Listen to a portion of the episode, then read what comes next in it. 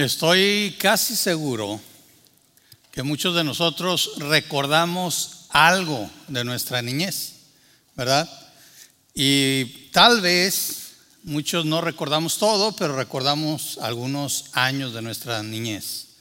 Y estoy también casi seguro que muchos de nosotros, especialmente si recordamos nuestros años, vamos a ir desde los dos, tres años, que hay gente que recuerda muy bien esos años, no estábamos, no estábamos conscientes si éramos ricos o pobres, ¿verdad? Porque cuando uno es niño, si tiene hambre, va y pide. Mamá, tengo hambre, ¿verdad? Y eso es lo que hacemos cuando somos niños. Y si nos dicen, espérate tantito, a veces no sabemos si es porque hay o no hay. Nosotros nos esperamos, ¿sí? Pero tal vez ni cuenta nos dimos si vivíamos en necesidad o no. ¿Sí?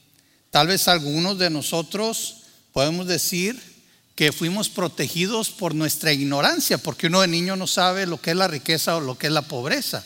Uno sabe si se pone unos zapatos o no. No sabemos, no tenemos bien el concepto de lo que es el dinero, de lo que se compra, lo que no se compra.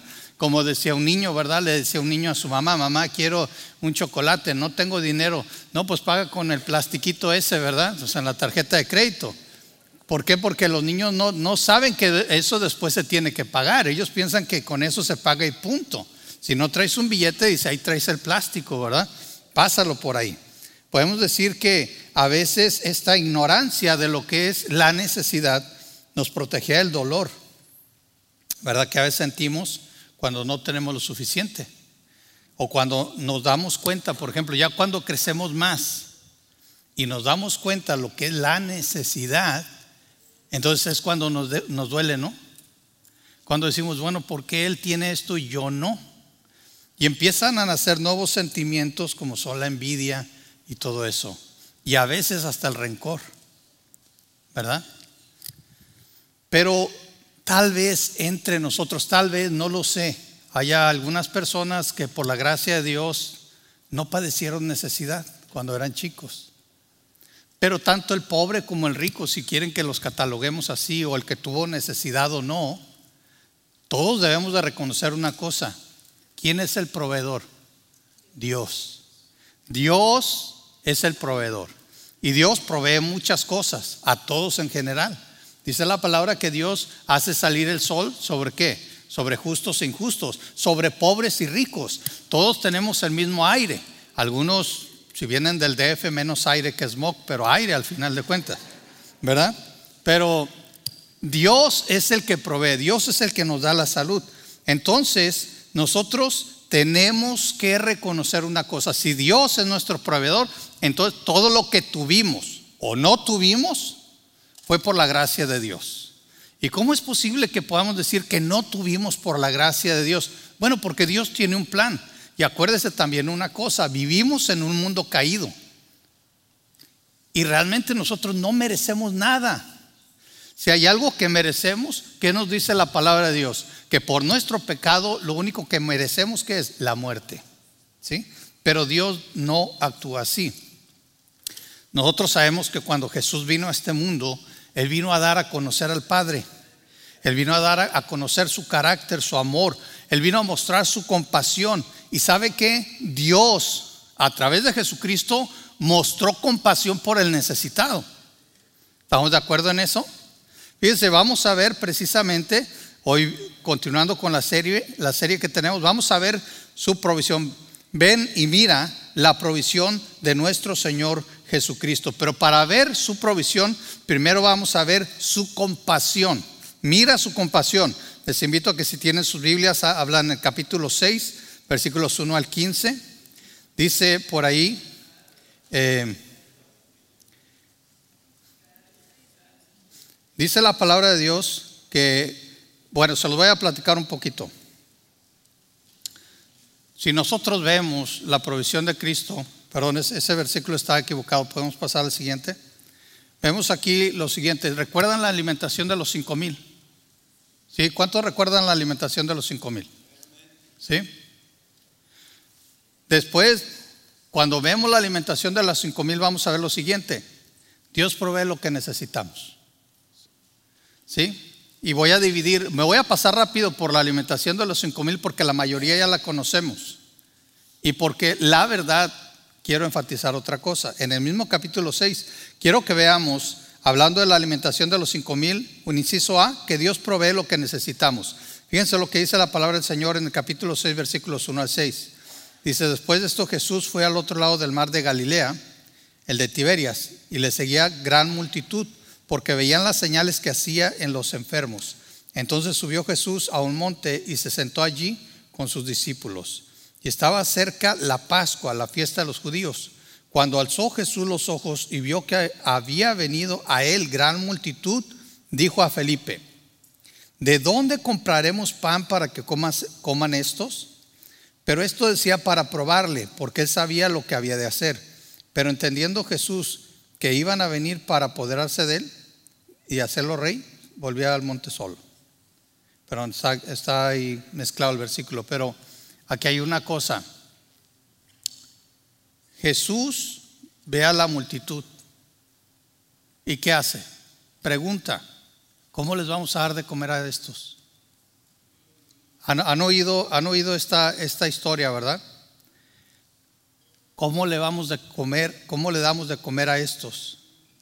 Saben, Dios vio la necesidad. Ahora, imagínense más de cinco mil personas, todos juntos. ¿Sí? Ahorita pensaríamos en muchas cosas. Si nosotros quisiéramos hacer una actividad para 500 personas, pensaríamos en muchos detalles: baños, agua, eh, cuidado para niños, etc. ¿Sí o no? Es más, sería una logística increíble.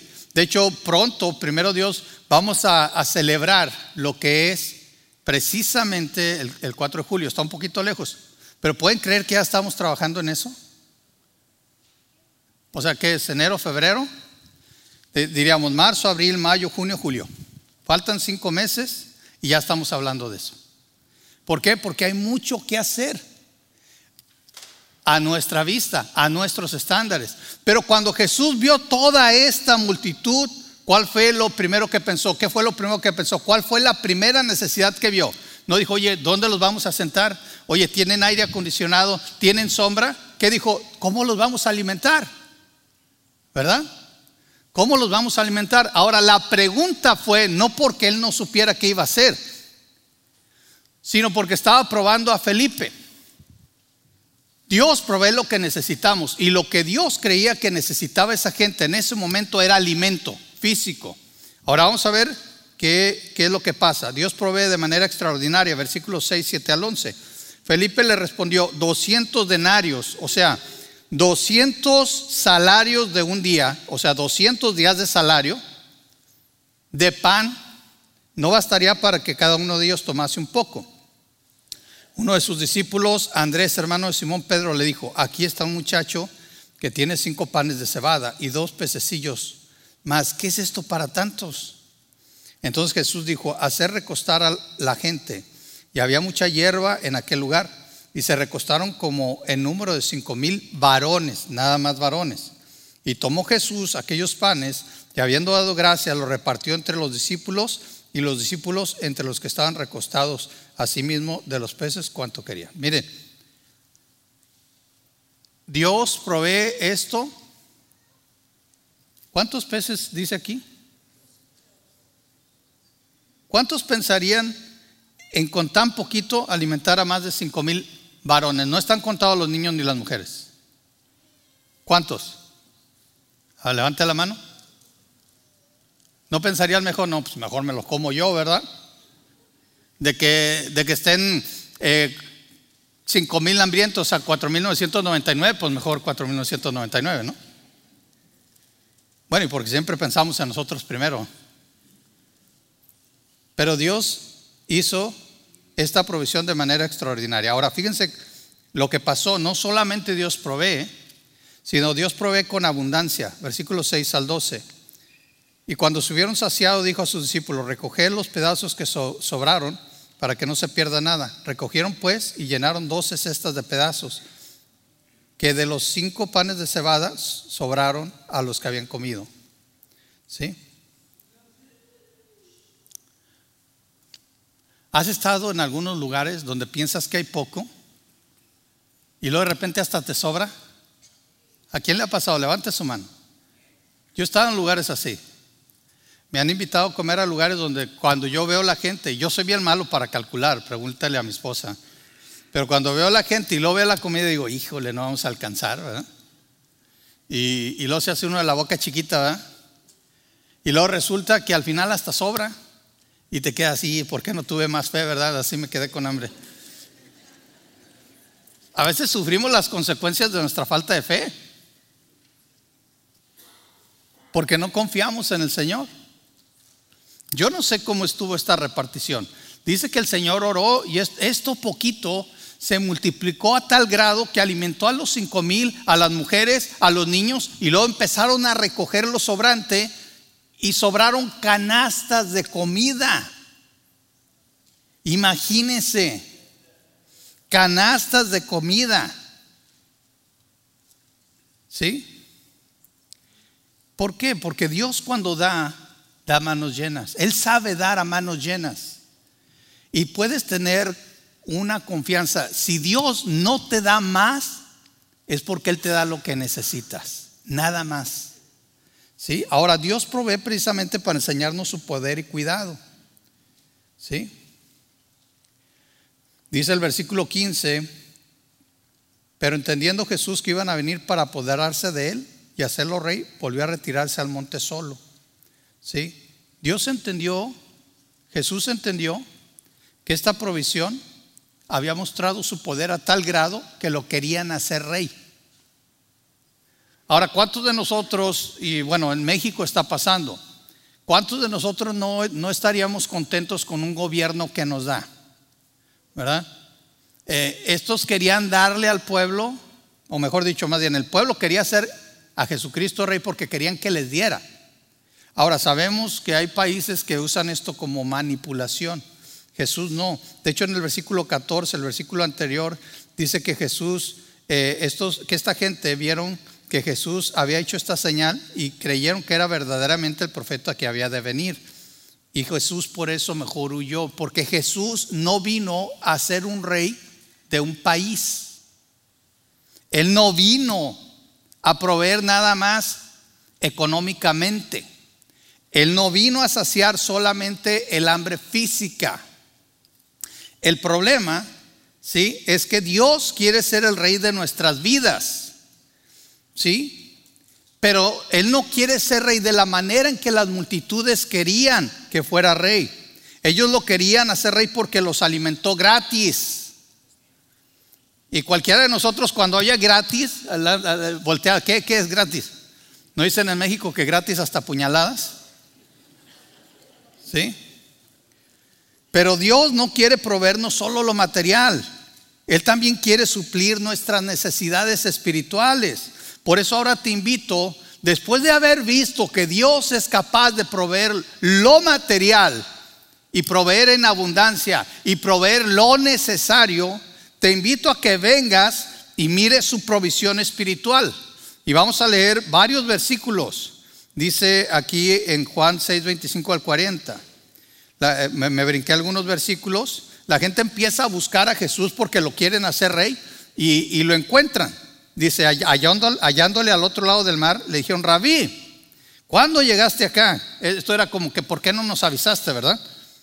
Respondiendo a Jesús, y les digo, es cierto, de cierto os digo, que me buscáis no porque habéis visto las señales, sino porque comiste el pan y os saciaste. Fíjense bien, Jesús estaba bien consciente. Ustedes no entendieron. No entendieron que esta era una señal de quién soy yo. Ustedes me buscan porque les gustó que les diera el pan. ¿Sí? Y dice, trabajad, no por la comida que perece, sino por la comida que a vida eterna permanece, la cual el Hijo del Hombre os dará. Porque este, este señaló Dios el Padre.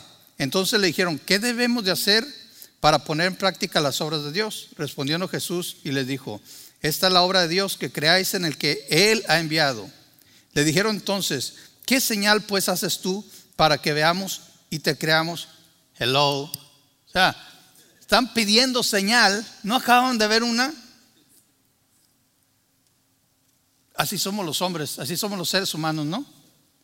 Acabamos de ver el poder de Dios y en vez de que nos sirva para afianzarnos en fe de Él, le seguimos pidiendo señal.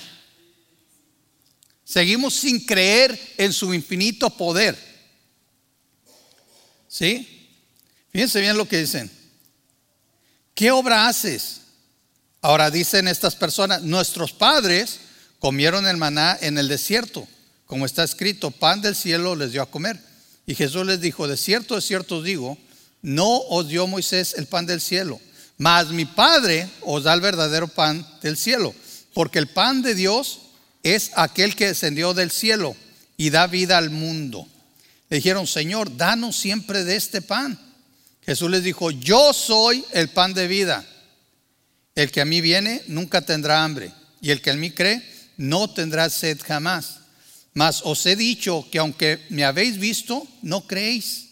Todo lo que el Padre me ha dado, todo, perdón, todo lo que el Padre me, me da, vendrá a mí.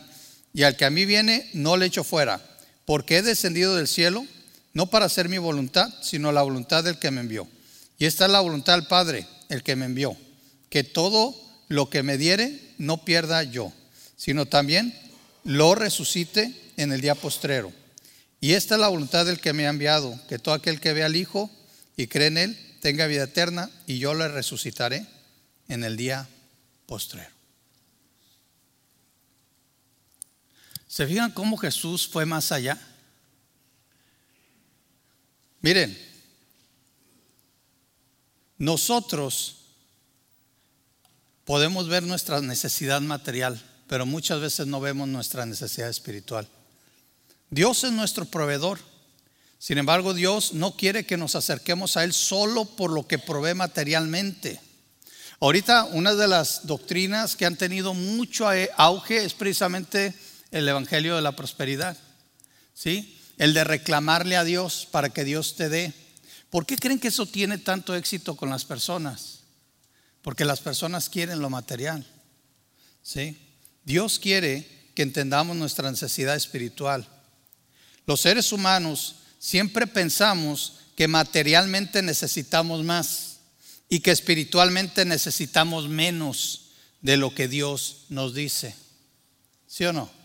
Siempre pensamos que materialmente necesitamos más, pero cuando hablamos de las cosas espirituales pensamos que necesitamos menos. No, yo no estoy tan mal. No, hombre, si conociera a mi vecina, es así para que vea. No, el hermanito aquel, no, hombre, si nomás, yo no sé cómo está de diácono. No, el que enseña en la escuela dominical, no, si supiera. Pero a nosotros nos es difícil ver. Dios quiere que también notemos nuestras necesidades espirituales y que vengamos a Él para ser saciados de nuestras necesidades espirituales. ¿Sí? Ahora, Él quiere que nos rindamos a Él. Es lo que Jesús hace. Ustedes me buscan por las cosas materiales. Me quieren hacer rey porque les di pan. Pero yo vine algo más grande. Yo soy el pan del cielo. Yo soy el pan que descendió del cielo. Fui enviado por mi Padre para saciar un, hambre que ustedes no pueden saciar. ¿Por qué nos es más difícil reconocer nuestras necesidades espirituales? Saben, a veces por ignorancia. A veces no conocemos la palabra de Dios y por lo tanto no conocemos que tenemos una necesidad espiritual. No la podemos ver. Somos incapaces de ver esa necesidad. No conocemos que la Biblia dice que esto es lo que necesitamos y por eso ni la vemos. Otras veces es porque no ponemos atención a nuestras propias vidas. ¿Cuántos de ustedes saben cuando tienen hambre? A ver, levante la mano. ¿Cuántos saben cuando tienen hambre? ¿Sí? ¿Es fácil reconocer cuando uno tiene hambre? Y, cuando nos gruñe el estómago, y no es que oiga desde acá, ¿verdad? Pero a veces. Dije, ese fue un, amén o un amén, ¿verdad? Entonces, y si no nos damos cuenta, nos van a decir por ahí, oye, este, ya te gruñó mucho ahí la pancita, ¿verdad? Yo creo que es fácil reconocer cuando tenemos necesidades materiales. Sí, por ahí yo me acuerdo cuando estaba más chico, ¿verdad? que decían que a veces los jóvenes, sobre todo, que no nos cuidamos mucho de nuestra apariencia ni nada, a veces traíamos los tenis que decían que ya pisábamos un chicle y sabíamos de qué sabor era, ¿no? O ya hablaban, ¿verdad? Porque uno caminaba y abría la boca así el, el tenis. Y así andábamos felices, ¿no? Eran nuestros tenis favoritos o la playera favorita con todo un hoyo acá. Pero todo mundo se da cuenta. Pero le ponemos atención a las necesidades materiales. Somos capaces de reconocer nuestras necesidades físicas muchas veces porque nuestro propio cuerpo nos lo dice, porque le ponemos atención. ¿Qué pasa si no le ponemos atención a nuestro cuerpo? Si no comes a su debida hora o, de una manera adecuada, ¿sí? Te va a afectar. Cuando yo entré a trabajar, yo me descuidé mucho en eso y me salieron unas úlceras horribles. Sí, que hasta la fecha estoy batallando con ellas. Pero uno de joven se siente invencible, ¿verdad? Y piensa uno que no, no pasa nada si no como en dos, tres días, o sea, puro café y galletitas y eso no sirve. ¿Qué pasa si no ponemos necesidad a nuestras necesidades, a nuestras necesidades, si no ponemos atención a nuestras necesidades físicas? Nos va a hacer daño. Cuando no ponemos atención a nuestras necesidades espirituales, es lo mismo. Te va a hacer daño. Aunque digas que no, aunque no lo sientas en el momento, después de tiempo va a salir. Yo le pregunté a un doctor que me revisó el estómago, le digo, ¿cómo pasó esto? Esto te pasó a través de los años, no te pasó ayer, pero fue tu descuido. ¿Sabes por qué a veces estamos en la condición espiritual en la que estamos? Porque no pusimos atención, porque no nos dimos cuenta, porque nos empezamos a deslizar, ya sea en un área o en muchas. Yo no sé. Hay que poner atención. ¿Te das cuenta cuando tienes hambre espiritual? Hay gente que trata de saciar el hambre espiritual con otras cosas porque no la identifica como hambre espiritual. ¿Cuáles son tus necesidades espirituales ahora mismo? Ponte a pensar, piensa un poquito, ¿cómo estás espiritualmente? ¿Estás escuchando al Espíritu Santo en tu vida? ¿Estás escuchando tu, propia vida, tus reacciones, cómo hablas, cómo te mueves, cómo interactúas, qué evitas, qué buscas? Yo no sé si esto es cierto, pero dicen por ahí que si uno va muchas veces al refrigerador y lo abre, es porque andas buscando algo. Y a veces puede ser espiritual. ¿Cuándo fue la última vez que te saciaste en el Señor? Otro punto y una tercera razón por la cual no ponemos atención o no sabemos, no reconocemos nuestras necesidades espirituales es porque no podemos, no ponemos atención a Dios o a sus siervos. Dios nos habla muchas veces directamente, como dije hace rato, a través de su Espíritu Santo. Dios nos habla a través de su palabra o no. Y a veces Dios va a usar a alguno de, nuestros hermanos para apuntar a una necesidad espiritual. Pero ¿sabes qué hacemos muchas veces? Eh, este legalista. ¿Sabes lo que es el legalismo? El legalismo es pedir más de lo que Dios pide. Y yo he descubierto que puede haber legalismo en dos extremos. El que es legalista al exigir que otros vivan una vida que Dios no pide en libertad y los que exigen que la gente viva una vida en sujeción a Dios. ¿Sí ves? Libertad, sujeción. Hay gente que pide más en sujeción a Dios que lo que Dios mismo pide y hay gente que pide más en la libertad que Dios nos da que lo que Dios realmente pide. Las dos cosas son legalistas, porque según la definición de legalismo, el legalismo no es que te evite hacer cosas, legalismo también puede ser que te empuja a hacer cosas que Dios no te pide, a vivir de una manera en libertad que Dios no te pide, lo cual muchas veces se traduce en otra palabra que es libertinaje. Es tanto legalista el que te exige que no hagas o que hagas en un extremo como en el otro. ¿Y por qué menciono esto? Porque normalmente cuando nos empezamos a deslizar, cuando tenemos unas necesidades espirituales que no podemos detectar y hay alguien que nos quiere empujar para arriba, es cuando, ¿qué hacemos? Reaccionamos. ¿Sí? Y no nos gusta. Piensa bien. A la próxima que tú empieces a pensar, es que eso es legalismo, velo en la palabra. ¿Lo dice la palabra? Entonces debes de hacerlo o de dejarlo de hacer. ¿Sí? Pero no deseches la palabra de Dios o de sus siervos o de sus hijos. Al final de cuentas, tenemos que recordar que si Dios quiere saciar nuestras necesidades espirituales, especialmente y primariamente nuestra necesidad de salvación, es porque tiene planes eternos para aquellos que crean en Cristo como Señor y Salvador. Y te invito a ver su provisión eterna. Ven y mira su provisión eterna. No solamente Dios provee materialmente, no solamente Dios va a proveer algo espiritual, ¿sí? Sino que provee también eternamente. Fíjate bien lo que dice nuestro Señor Jesucristo en los versículos 47 al 58. Les digo la verdad, todo el que cree tiene vida eterna. Sí, yo soy el pan de vida. Sus antepasados comieron maná en el desierto, pero todos murieron. Sin embargo, el que coma el pan del cielo nunca morirá. Yo soy el pan vivo que descendió del cielo. Todo el que coma de este pan vivirá para siempre. Y este pan que, ofreceré para que, el, para que el mundo viva es mi carne. Entonces la gente comenzó a discutir entre sí sobre lo que él quería decir. ¿Cómo puede este hombre darnos de comer su carne? se preguntaban. Por eso Jesús volvió a decir, les digo la verdad, a menos de que coman la carne del Hijo del Hombre y beban su sangre, no podrán tener vida eterna en ustedes.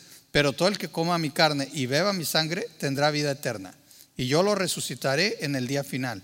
Pues mi carne es verdadera comida y mi sangre es verdadera bebida.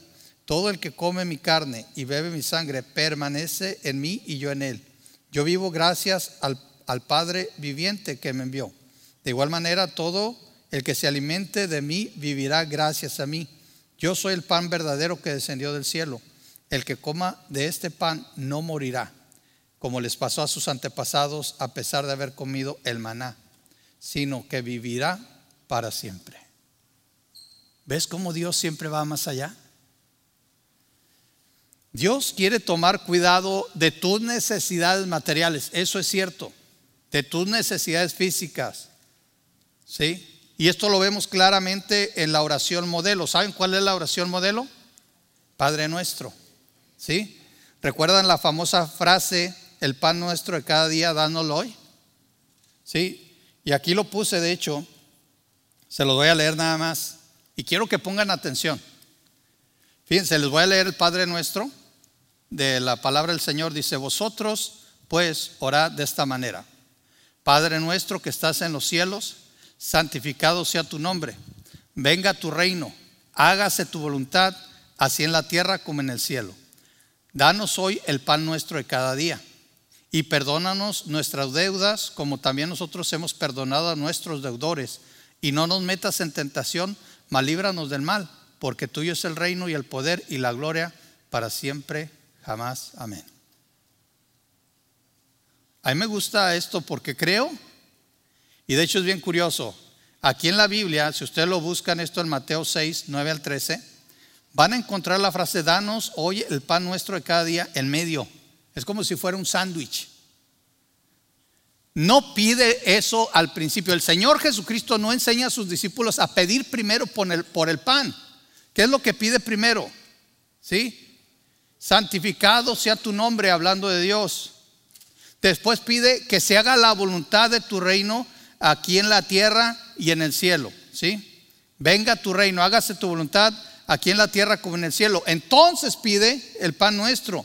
Pero después hay dos versículos que hablan de necesidades espirituales. ¿Sí? Y perdónanos nuestras deudas, como nosotros también hemos perdonado a nuestros deudores. Ahí van dos cosas. Pedir el perdón de nuestras deudas, pero también nosotros debemos de perdonar.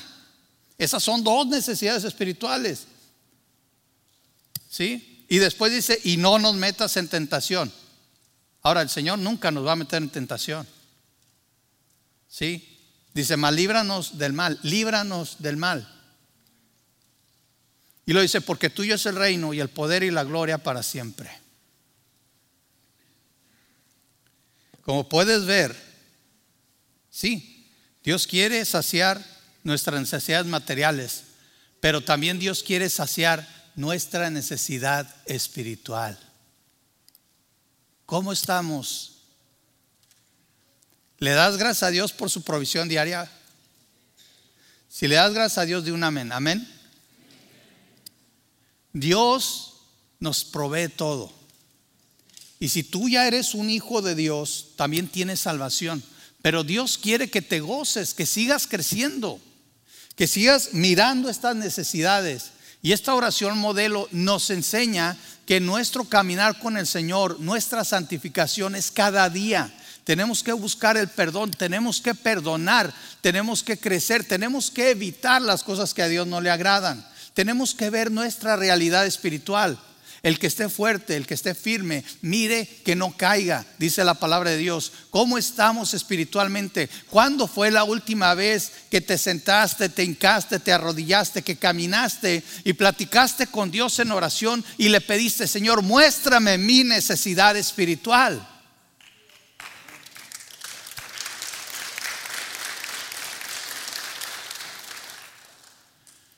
Dios no para en proveer físicamente. Dios no para en proveer salvación. Dios va a parar hasta que estés en la gloria por la eternidad con Él.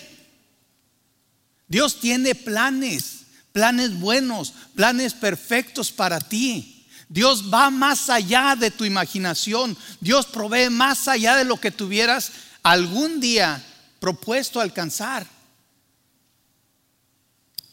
Ese es el Dios que tenemos. La pregunta es, ¿estamos tan afanados tal vez en proveer lo material que no pensamos en lo espiritual?